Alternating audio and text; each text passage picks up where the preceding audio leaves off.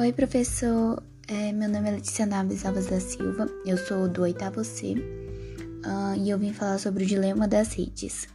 Uh, é um filme, é meio que um documentário é, falando sobre o dilema das redes.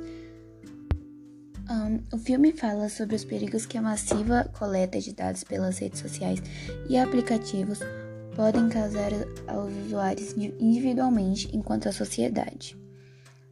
A ideia de todos termos produtos é baseada no fato de que nossos dados são o que há de mais valioso no modelo de negócios das empresas de tecnologia. Google, Facebook e outros gigantes lucram com, nossos, com anúncios direcionados. E esse direcionamento só é possível porque nós fornecemos dados para essas empresas o tempo todo. Cada clique, curtida, comentário e tem passado olhando para uma imagem é guardado e muito bem utilizado por essas companhias. O filme traz diversos ex-funcionários gigantes de tecnologia que explicam como funcionam os bastidores do algoritmos.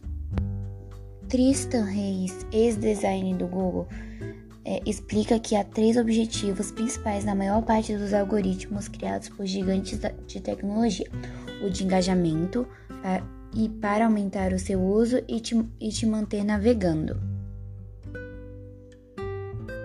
O funcionamento dos algoritmos de redes sociais parece funcionar muito bem. Enquanto as empresas lucram com os dados dos, dos usuários, estes recebem apenas conteúdo que os agradam mas na prática a troca não é tão justa assim, de acordo com os especialistas. Para manter o usuário conectado por mais tempo, os algoritmos fazem o que for preciso. Se um usuário se mostra propenso a acreditar em teorias de conspiração, por exemplo, é para isso que as redes sociais irão direcioná-lo. Vale tudo para manter uma pessoa conectada e a ética costuma passar longe das decisões que os sistemas tomam. E esse tipo de precisão do algoritmo pode prejudicar o usuário em dois níveis, o pessoal e o social. Do lado pessoal, o documentário expõe a possibilidade das pessoas se viciarem nas redes sociais de maneira comparável ao uso de drogas. Já do lado social, os sistemas de inteligência artificial podem ajudar na disseminação de notícias falsas e teorias de conspiração, facilitando a manipulação política. Além disso, ao mostrar para os usuários apenas, apenas aquilo que ele gosta, as redes, redes sociais criam também bolhas sociais, dividindo cada vez mais a sociedade em dois posicionamentos políticos distintos, além de funcionar a, extremi, a extremismo.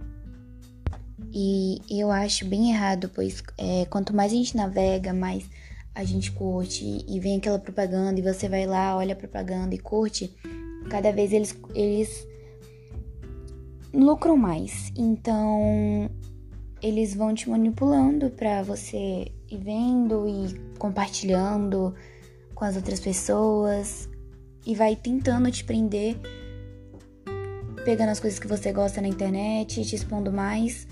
E aí eles vão lucrando muito mais. E eu acho isso bem errado, mas, né? Bem que esse dilema das redes veio à tona, porque aí é verdade tudo. Então, é isso, professor. Obrigada. Tchau.